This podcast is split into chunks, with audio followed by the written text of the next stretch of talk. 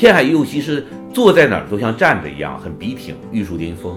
那么我喜欢的写真女友谭蜜的时候，我给她最准确的，我个人认为形容就是永远站不住的女人，就像一个不倒翁，她又不倒，但她永远站不住。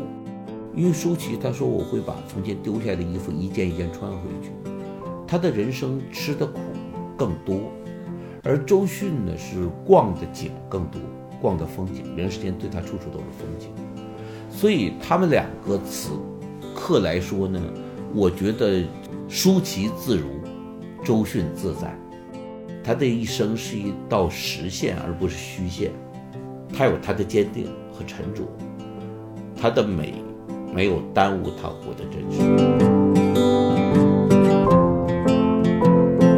这里是后浪剧场，我是小树，我们是后浪出版公司旗下的一档泛文艺播客，聊与艺术有关的一切，最终指向每个人的。日常生活，本期节目的嘉宾是史航老师。我和他认识好多年了。那最早从二零一七年计划做播客开始，其实就一直想邀请他，可是又一直觉得好像没有准备好，所以一直在拖延。那直到在济南，我们在吴天明青年电影高峰论坛中重逢，啊，于是就。想着择日不如撞日，所以就非常即兴的聊了起来。那既聊了他喜欢的女演员，也聊了他喜欢的男演员。本期节目的话题是他喜欢的女演员，既包括异国的天海佑希，又包括我们国内的像周迅、舒淇和袁泉。那我曾经跟史航老师开玩笑说。他欣赏人的时候，有一种灵魂写真的视角，就好像在为一个人的灵魂画像。呃，虽然每个人的视角是主观的，各有不同，但是这种灵魂画像的方式，的确是我们去更深入的理解一个人，去更深入的看一个人的一种方式。呃，比较遗憾的是，当时因为时间有限，我们想要聊的东西又特别多，所以就是有很多东西都没有来得及展开说，所以也非常期待日后有机会可以再出一个续篇。那我们今天就先从天海佑希聊起吧。天海游戏女王，我也因为她会买了一大摞宝冢的那个那些音乐剧的杂志，嗯，因为她是男艺，就是演男生的嘛。但还有她搭档的一些女性什么的，就是我看那些她演不同的样子的东西，再看她演的影视剧中的东西，就挺好玩儿。因为包括她演的舞台剧，就是包括她演《员是物语》，我也找过他的签名，呃，他签名照片和签名的写真集，就是我觉得。有的人可能会基基于攀比，比如说他是我们的林青霞呀，还是我们的谁王祖贤谁谁？其实不用攀比，就美是不用合并的，不用把它叠在一摞，叠成一摞，把它摊开来。天海佑希就天海佑希，我还喜欢谭蜜呢，就又是不一样的状态。天海佑希是坐在哪儿都像站着一样，很笔挺，玉树临风。那么我喜欢的写真女友谭蜜的时候，我给她最准确的，我个人认为形容就是永远站不住的女人。就像一个不倒翁，她又不倒，但她永远站不住，因为她是很肉感的，嗯，但不富态，但她在哪都像站不住一样，嗯，所以那一刻的那个感觉就像是一滴烛泪，这个整个人的身体像一滴烛泪，嗯，又要融化又要凝固，你不知道它要融化还是要凝固，好开心有这样的人啊，嗯，我当然希望你们都不喜欢他，我喜欢他，对吧？世人皆欲杀，武艺独怜才，是这种状态，但是。别人喜欢也没关系，别人喜欢也没关系。就像我记得有一次看电影中，于和伟演一个角色，他替他的女儿去找爱豆签名，他画灯牌，他很激动，但他这个岁数不好意思往前挤。就那一刻，我觉得看着满心温柔嘛。嗯，就这道理，就是我这个年纪，跟可能比我年轻一辈，我是有一半岁数的一块喜欢某个偶像，这一点都不丢人呢。就是我往后站两步，别跟人抢就行了。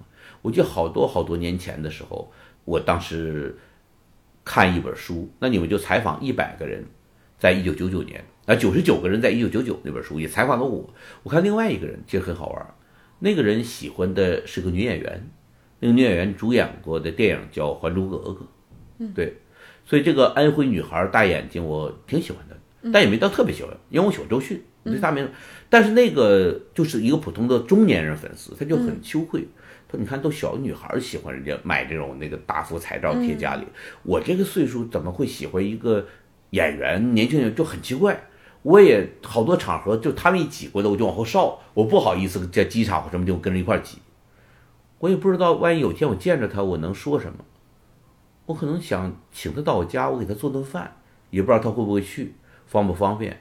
但我能做什么？我就给他做顿饭吧，我做饭挺好的。就这就是另一种粉丝的状态，我就现在想起来满心温柔，就是我想做点饭，所以就是我喜欢的不同的女演员，甚至可能还有女编剧、女导演，不管谁，就是我仔细想着我能怎么样对她好，嗯，这个是要认真想的，而说这个因为什么喜欢的不用分析，因为喜欢就喜欢，就啪就粘上，粘上粘上，不用再往下撕了，嗯。那您第一次看到他的作品，或者是还是因为照片吗？照片，照片才会才开心。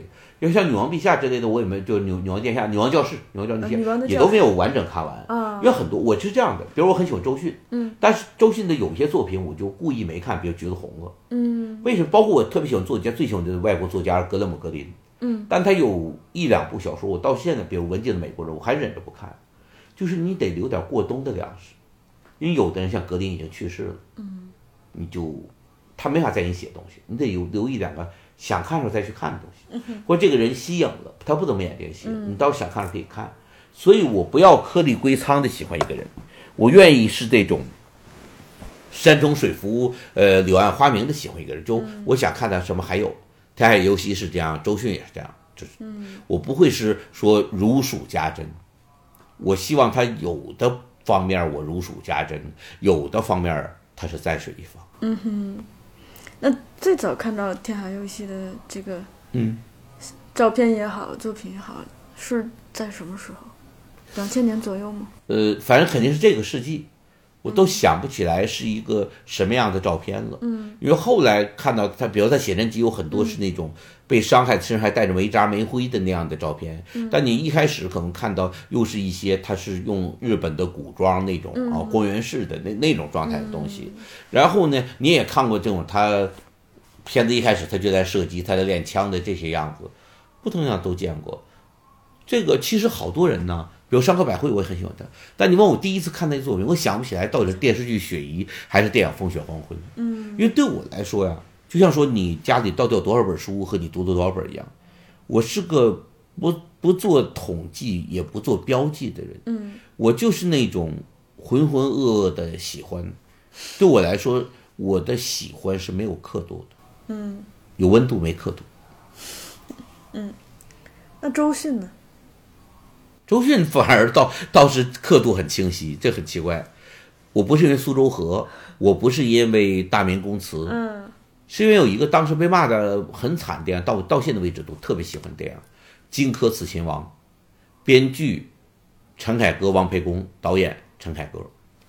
那个里面有很多重要的演员，我喜欢的，像王志文啊，就这些李雪健，就都演得非常伟大。但我就记得周迅跟张丰毅的对手戏，她她的角色叫盲女，她没有名字，就是一个双目失明的女孩。张丰毅受了委托去杀人，杀一家人，最后见到一个双目失明的女孩，他想放过她，就女孩说：“你还是把我杀了吧。”然后他说两句话，这是我觉得写的特别漂亮的古人的台词，说。跪下乞食，日子不尊严。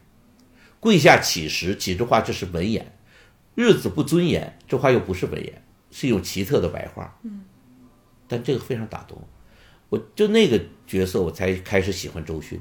之前我都没喜欢他，而且有一个很大的一个误解。后来我还跟周迅聊，我说我最早喜欢你的时候，我觉得你是个大高个，得一米七几，大高个。他怎么会有这个想法？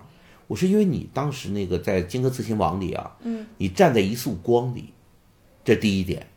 第二点呢，你是个盲人，但你看着一切的时候啊，就好像面前没有任何阻碍，嗯，就像蝙蝠，它有超声波，遇到障碍就会往回弹，你没有往回弹，往前走。你像看穿了世间的一切，无论人身还是墙壁，比你高都都被你看穿。你像透视眼，所以我不能当时没有想到你是透视的话，只能认为你个子太高，所以你眼前没有有障碍物。嗯，你要一米八几的女孩，眼前就没谁能挡住你。嗯，所以我不会觉得你是低于一米七，而是觉得你高于一米七，一米七八的这个样子。这就是他的表演的魅力。嗯，他的眼神让你觉得他很高，又没有阻碍物。嗯，所以。后面我写《射雕传》，忽然知道女主角是他，哎，很高兴。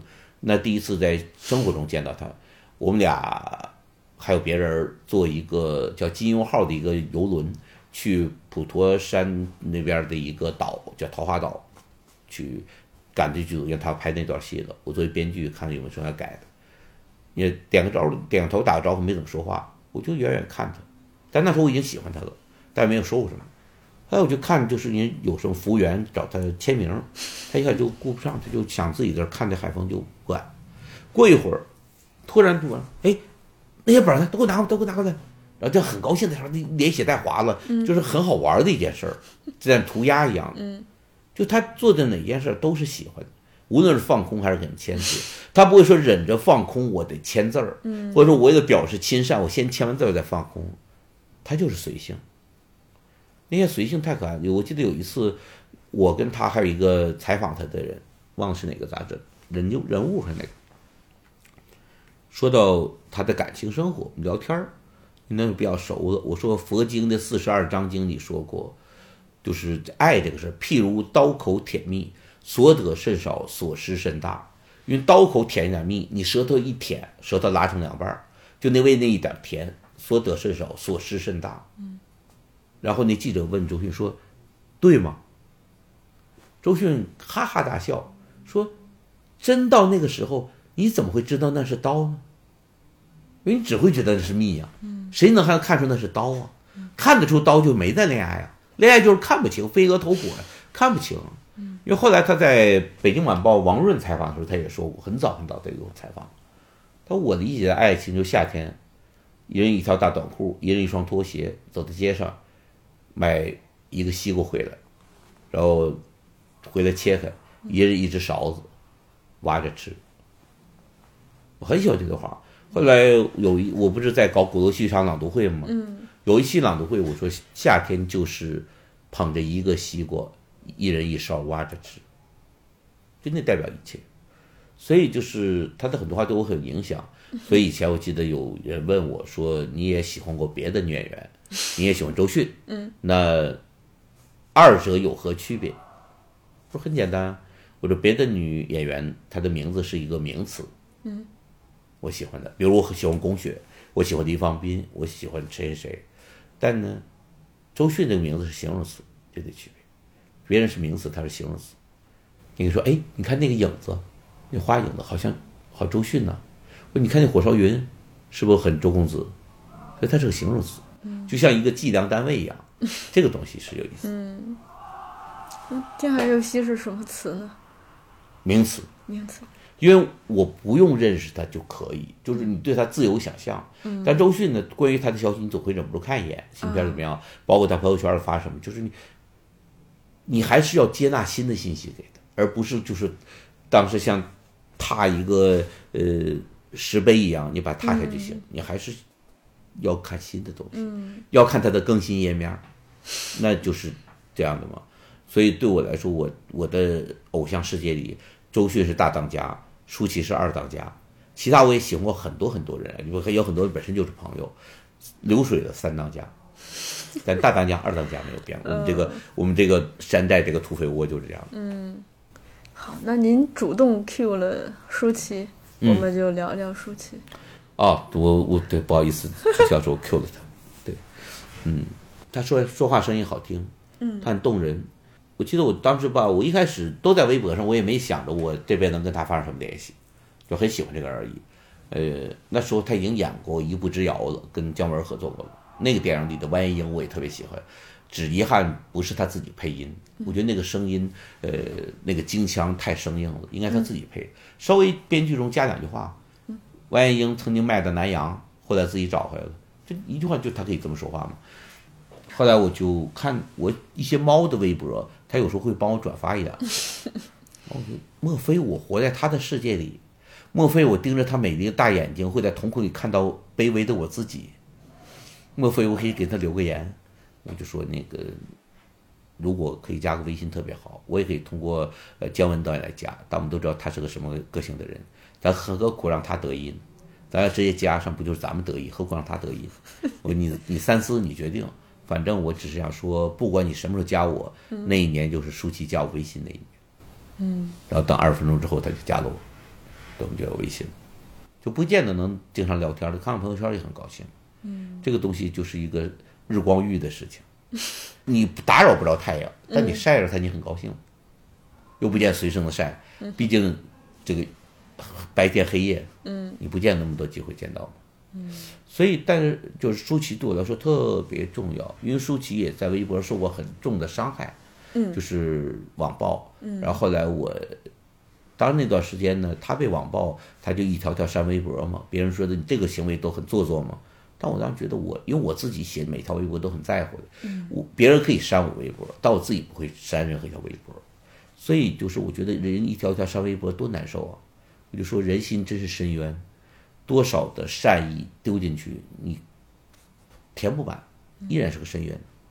后来我就说，我就到舒淇那块到那块发言，我就说想骂舒淇的来我这儿吧，嗯，我等着你们，就是为了一个自己在乎的人，把自己变成刺猬吧。嗯，那个时候就是后来，由于我跟《小时代》的粉丝和爱好者吵过架，大家忘记得多。但其实，在那个《小时代》一上映前几年，刚上微博的时候，我就跟很多人。在吵架，为了一个我不认识的，那时候还不认识舒淇，嗯，所以对我来说，我也不见得是一个特别伶牙俐齿之辈，但我有闲，又有闲有闲心呢。为了自己喜欢的人跟人杠，其实还是个挺高兴的事儿。所以我就是作为一个就这样的他的粉丝，然后去冲到前面去，我觉得还是挺高兴。就是我是在乎一些人之后，你就会你会。为了八竿子打不着的事儿而生气，嗯，但你没有什么本事，你只是个小人物，不是丈夫一怒安天下，嗯，你安不了这个天下，你只能白白的怒。那微博有个词儿，就网上有个词儿，其实特别适合我，叫无能狂怒，因为自己无能就更生气，跳着脚子骂街，骂街别人听不见就更生气。我其实是内心曾经为了别人有过这样的心情的，嗯，但到了来骂我的时候，我就完全没问题，因为你来骂我就到我家了，就主场了，我就很高兴了，我这门口就支着油锅呢，你记得？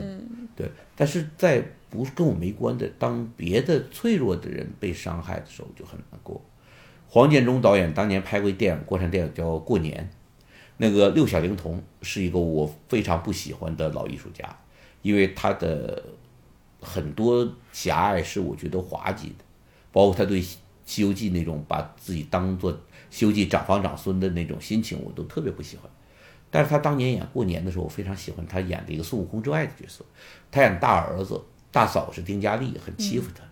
就大儿子就是面对爸爸妈妈，就是李保田、赵丽蓉的时候，他喝多了之后，他突然说了一句话：“人呐，一软弱，就容易受到伤害。”现在还记得他说那个话的样子，那一刻他用不着扮演齐天大圣了，那一刻他就是一个挺软弱、挺善良的人的时候说的一句大白话，你会特别难忘。我经常看到有一些善良的、软弱的、无辜的，也可能三者具备，也可能只是善良软弱并不无辜，或者软弱无辜但并不善良，都可能。但你看到。他要被人家马踩如泥的时候，你还是很难过。我记得很小的时候，我看不是看的听评书《杨家将》，一到金沙滩那儿，听到那儿就会准备哭了，因为这一家的命运，大郎替主死，二郎替了八千岁。什么三郎如何马踩如泥乱箭穿身，四郎流落方邦生死不知，五郎到了舞台上，就是你就想这一家人呐，就你就非常难过，或者想说还有，我记得那时候不是看的原著，是看我爸爸那时候读过的用过的文学课本，就是野猪林那段，说这个林冲被押解，然后满脚磨的都是水泡，然后董超学霸。董卓学霸先是故意烫他的脚，用开水烫他的脚，烫出很多水泡、血泡之后呢，再逼着他穿新的草鞋，全磨破的，鲜血淋漓。就那在赌之神出现之前那段就特别难过。后来多少年之后，我看聂甘努先生的诗《读水浒》里说：“谁家旅店无开水，哪处山林不野猪？”还是特别难过，就是。还是有世界上有那么多给好人准备好的地狱，人间地狱，就是那种，包括这个林冲，林冲的命运。那个聂甘努的诗说：“家有娇妻匹夫死，世无好友百身枪。”就家里有个美丽的老婆呀，做一个普通人匹夫啊，就一定会死，你会被连累死的。一个人世界上要没有什么好友啊，你活一百次都会被人弄死。就没有朋友太惨了，所以就是高太尉头耿魂梦，酒壶的井系花枪，就高俅高太尉这个狗头啊，我做梦都想把它摘下来，耿耿于魂梦之间。但现在什么样呢？我酒壶子系在花枪之上，从今之后，我没有酒睡不着了，没有枪也活不下去了，我没有正当职业，不是国家公务员了，我只能风雪山神庙。所以他出了山神庙，一身好大的雪。诗人西川说，林冲是《水浒传》中第一个有孤独感的人。这个天下是这样，所以就是你，当后来聂甘努的诗又说：“男儿脸刻黄金印，一笑心清白虎堂。”当脸上被刺配有金印的时候，再说到白虎堂，你吓不着我了，因为我被你害苦了，我不会再害怕了。所以，《水浒传》。写了很多有问题的个性和有问题的人。当我讲讲座的时候，我的题目还是叫“贼子安敢伤我兄弟”，因为他们可能对别人残忍，甚至对老百姓也残忍，像黑旋风李逵，但他们之间幸好活在一起。贼子安敢伤我兄弟，就是我其实已经扯到很远了，但只想说就是。我现在还会被一些早已熟知的命运打动或者牵挂。金庸先生晚年写过一篇散文叫《岳云》，发表在《收获》上。后来我见到他的时候，我专门他送我《金天龙八部》签名，写了一些都非常客气的话。那么我带了一本书找他签名，就是金庸散文选。我想你知道，不仅你的小说，你的散文我也喜欢，因为他很高兴，就是可能更多人不会拿他的散文找他签。但我想说，就岳云那篇文章。他就讲自己年轻的时候，小时候家里那时候还民国时候，家有个叫岳云这样的丫鬟，懂事的地方，不懂事的地方，但是怎么样？他就最后就说到岳云后来过得很不幸，然后他就说，那个少爷后来就成了一个叫金庸的人，他开始写武侠，他写这什么的事儿，写什么的事儿，写这人命运，写那命，他就是为了人世间的不公，他一次次落泪，一次次在书桌上拍痛了手掌。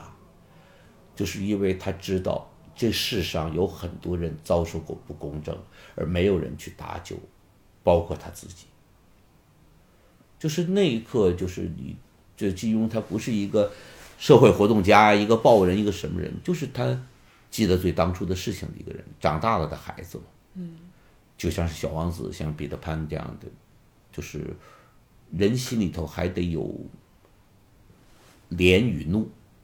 怜悯的怜与愤怒的怒，切格瓦拉就说了，他有一个人也叫高瓦拉，说咱俩是不是亲戚？他说，我不知道咱俩是不是亲戚，但如果你跟我一样对受苦人在这世上遭到的折磨感到由衷的愤怒，那你已经注定是我的亲人。后来荷兰纪录片大师尤里斯伊文斯也说过，如果你没有对人类苦难的悠久的宿命感到愤怒，我没法跟你开始工作。那您也刚说。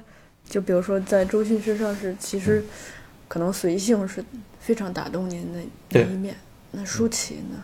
我觉得他们俩都是随性的，对，但是肯定有不一样的东西。嗯，因为舒淇她说我会把从前丢下的衣服一件一件穿回去，她的人生吃的苦更多，而周迅呢是逛的景更多，逛的风景，人世间对她处处都是风景。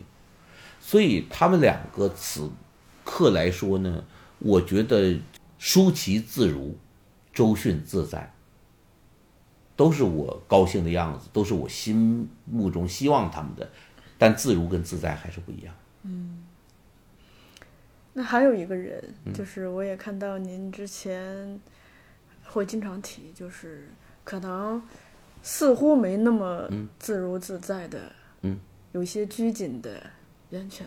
哦，袁泉，你看那个，我当时我记得有一次夸她是后会无期，韩寒的电影，我说她是我们人生漫漫长路只配错过的好姑娘，因为就是她在小镇上那个担子房那个样子，就她好看的时候像个盲人，她的眼睛，真的，她好像就像盲人，就是那个她那担子房的时候，她那个穿着那个绿格子衬衫那件衬衫我现在看起都激动，和那样的发型那样的背影，她无论站在门口还是。出来进去，我家里有两个、三个相框，就这么大相，就放着他那几张照片。就我在网上买到那个挤出来的比较好的样子照片，我就放那。就是袁泉演的角色很多种，尤其像比如到《中国机长》这样的片子中，他也会用他的定力来演绎一些我们所谓叫正能量的角色。但是他好多时候演那个角色总为情多难自主，包括话剧《简爱》什么这些东西。你其实，尤其是我现在想的，此刻就想着《后会无期》他那个样子，就在那一部电影里的袁泉，在那一部电影里，就像把银次郎的故事那四十多部都演了一遍。就银次郎，日本导演山田洋次拍的银次郎故事叫《男人烦恼》或者《男人辛苦》系列，他就解的讲的是那个流浪汉，我车银次郎，东京葛饰柴又人士。江湖人称疯子阿银，就那么一个傻瓜一样的浪荡子，但他永远会路过那些活得成一声叹息的姑娘，那些寂寞的开落于山谷之间的姑娘，像花朵一样，或者像山谷中的喷泉一样，径自喷溅，然后滑落消融，就是那样的人，就是你能看到那么深的寂寞。或者是你给他加了个寂寞滤镜，人家活得不寂寞，可能天天送孩子上学呢。但就是对你看来的时候，就是那种感觉。这么说吧，我说更直白一句话，舒淇和周迅我都没觉得可以演小龙女，但袁泉可以，就这个气质。而且呢，《庆余年》中叶青梅这个角色，我当初幻想阵容是周迅，但真实阵容是袁泉的时候，我也很满意。所以他对我来说。他其实也是我的三当家之一，对对，轮值三当家之一。嗯，袁泉就是是一个自己有自己的一个小宇宙在运行的人，自给自足的一个人。嗯，因为每个人每一天都在年华老去，也可能终有一天你会看到他演妈妈的角色，演一个姨妈姑妈的角色都可能，谁知道呢？但是我觉得他的一生是一道实线，而不是虚线。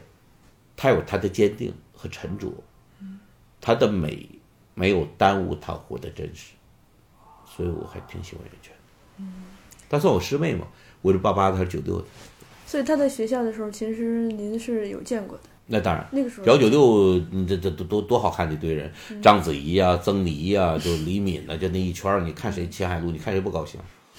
您那会儿就。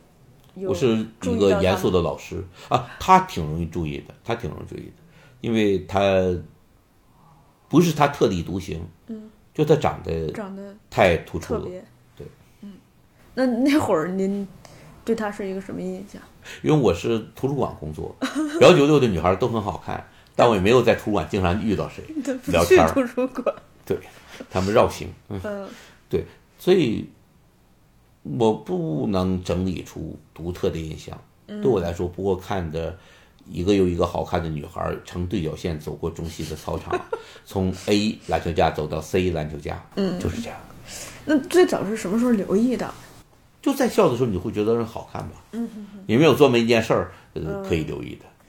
因为他也没有欠图书馆书不还。对我来说，其实甚至不是。像有刻度的统哪个作品有三分好感，哪个作品有七分好感，没有这些统计的。嗯，就是你哪一年见过梅花，哪一年你见过文竹，哪一年见过不知道。嗯，但它成为我的知识记忆，成为我的日常的一个知识的记忆一样。嗯，它成为你跟这个世界的某一种联系而已。我看到您也给过他四个字，就是对他的形容叫“庄静自持”。嗯，你不说我都忘了，因为我都是临时想词儿夸你的，过后就忘掉。嗯，对，因为这就像块匾一样，你不能说扛着一会儿再给别的女孩。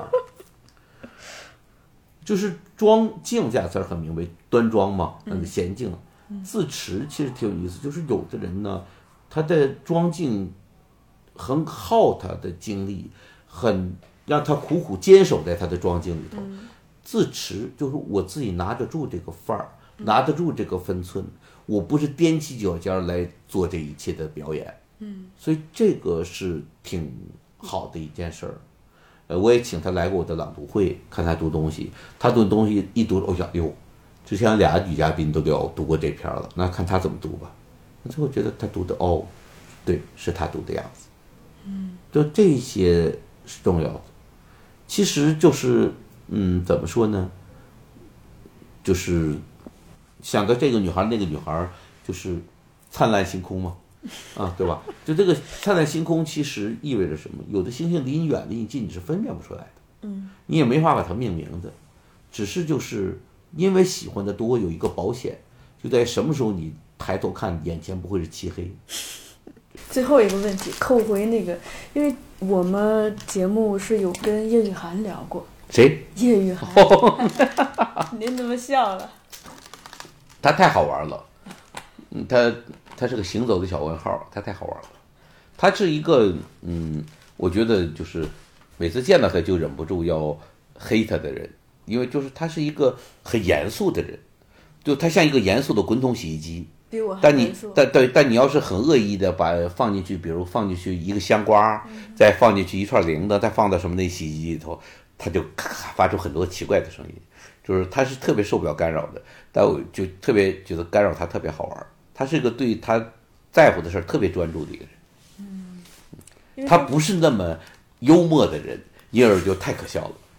想听听您对他的印象。他是一个非常优秀，但还需要经风雨见世面的年轻人。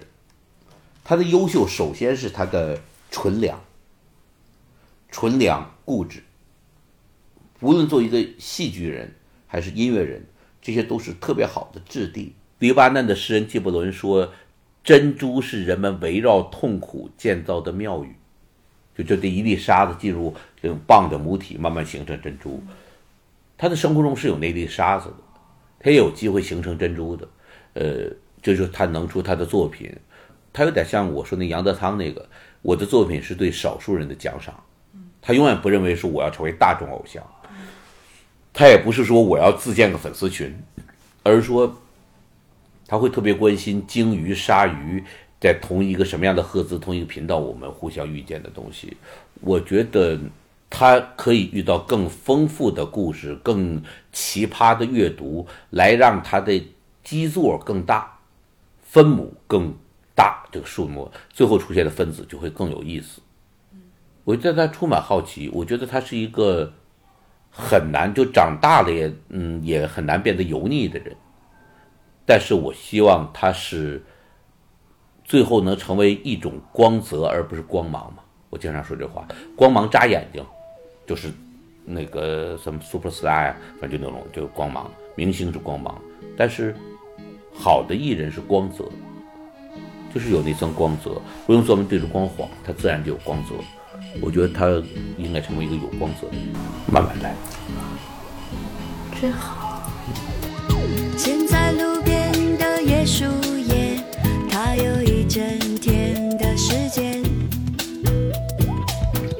扬起海风吹红的脸，悄悄飞去了东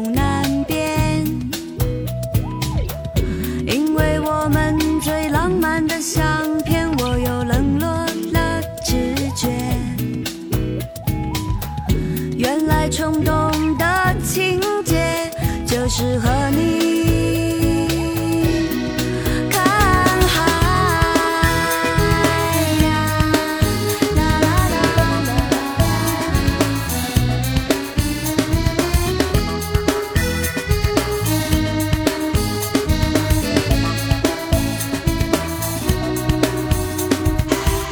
上岸后北桥的孤单，让我快。